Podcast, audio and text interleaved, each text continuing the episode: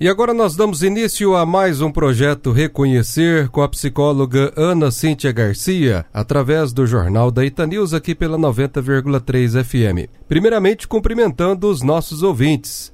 Bom dia, Cíntia. Bom dia, Márcio. Bom dia aos ouvintes da Rádio Itanews. É um prazer estar mais uma vez aqui com vocês através do projeto Reconhecer. Hoje nós vamos conversar a respeito do transtorno de pânico. Cíntia, o que é o transtorno de pânico? Márcio, o transtorno de pânico também é muito conhecido como a síndrome do pânico.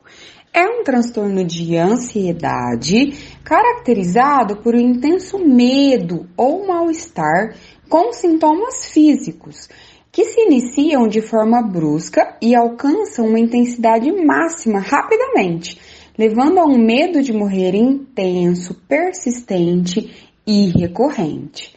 O medo é uma emoção natural frente a alguma ameaça. É como um alarme que aciona uma resposta do organismo em defesa àquela situação perigosa. Mas o medo pode ser um problema quando a situação passa a ser interpretada como uma ameaça em potencial, sem que de fato ela seja real. As crises do transtorno de pânico ocorrem sem algum motivo aparente. E a pessoa começa a julgar os eventos como incontroláveis e imprevisíveis, considerando-os necessariamente muito ruins. Podendo ter pensamentos do tipo, ai, ah, eu tô passando mal e provavelmente vou morrer. É como se a atenção selecionasse as informações que confirmem toda e qualquer catástrofe possível. Por exemplo, ah, e se essa palpitação no meu coração provocar um ataque cardíaco? E se ninguém me ajudar? Pensamentos que se tornam muito perturbadores. Há um medo muito grande de morte, de loucura e do desequilíbrio emocional. A situação é sempre de uma ameaça à vida, de algo catastrófico que está acontecendo ou pode acontecer muito próximo. E quais são os sintomas do transtorno de pânico, Cíntia? Os sintomas podem ser palpitações, coração acelerado, taquicardia, sudorese, tremores ou abalos, sensações de falta de ar ou sufocamento, sensações de asfixia, dor ou desconforto no peito, náuseas, que é a vontade de vomitar, ou algum desconforto abdominal, sensações de tontura, instabilidade, vertigem ou desmaio, calafrios ou ondas muito fortes de calor, sensações de formigamento, desrealização, que são sensações de irrealidade, ou despersonalização, que são sensações de estar se distanciando de si mesmo, se perdendo, medo de perder o controle ou enlouquecer, e um intenso medo de morrer. A frequência dessas crises, né, desses sintomas todos que acabamos de falar e a gravidade dos ataques de pânico variam muito. Então, por exemplo, pode ser uma crise por semana durante vários meses, ou pequenos surtos de ataques mais leves, mas mais frequentes, por exemplo, todos os dias separados por semana ou meses sem ataques ou ataques menos frequentes. Nós estamos conversando com a psicóloga Ana Cíntia Garcia, que desenvolve o projeto Reconhecer, que fala sobre diversos assuntos ligados à sua área da psicologia. Cíntia, como tratar o transtorno de pânico? O tratamento é realizado através da terapia com o psicólogo e, se necessário medicação, com o psiquiatra. É importante a gente esclarecer que quem está com o transtorno de pânico vive um sentimento de angústia e desamparo muito grande.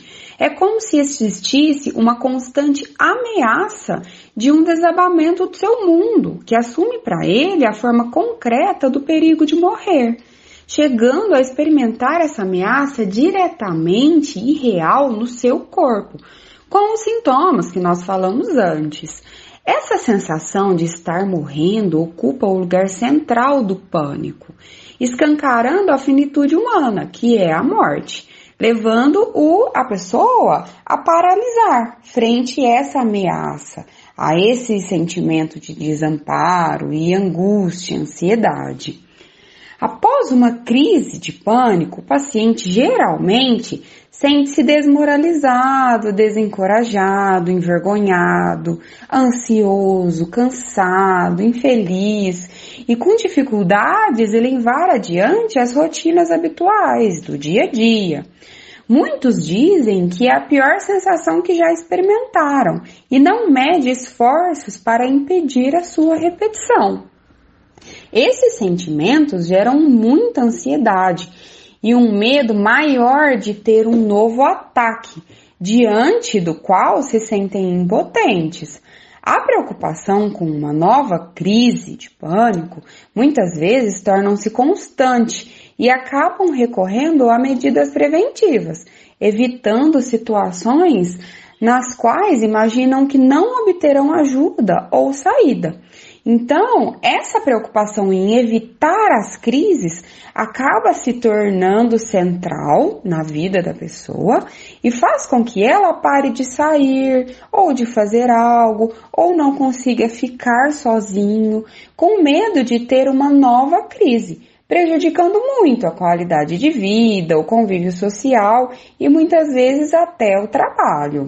A terapia, através da orientação da psicanálise, não busca tratar os sintomas físicos, mas sim as causas do problema. Então, temos como objetivo ajudar o paciente a entender o que se passa no seu inconsciente e o que age como gatilho, que desperta a angústia e o medo de morrer.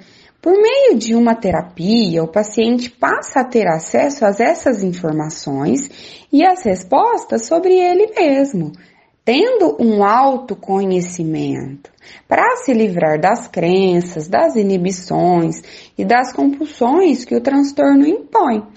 Cada pessoa tem o seu tempo, então não podemos pensar que a terapia será rápida, pois o processo de autoconhecimento e entrar em contato com essas dores pode ser também angustiante e levar um tempo maior.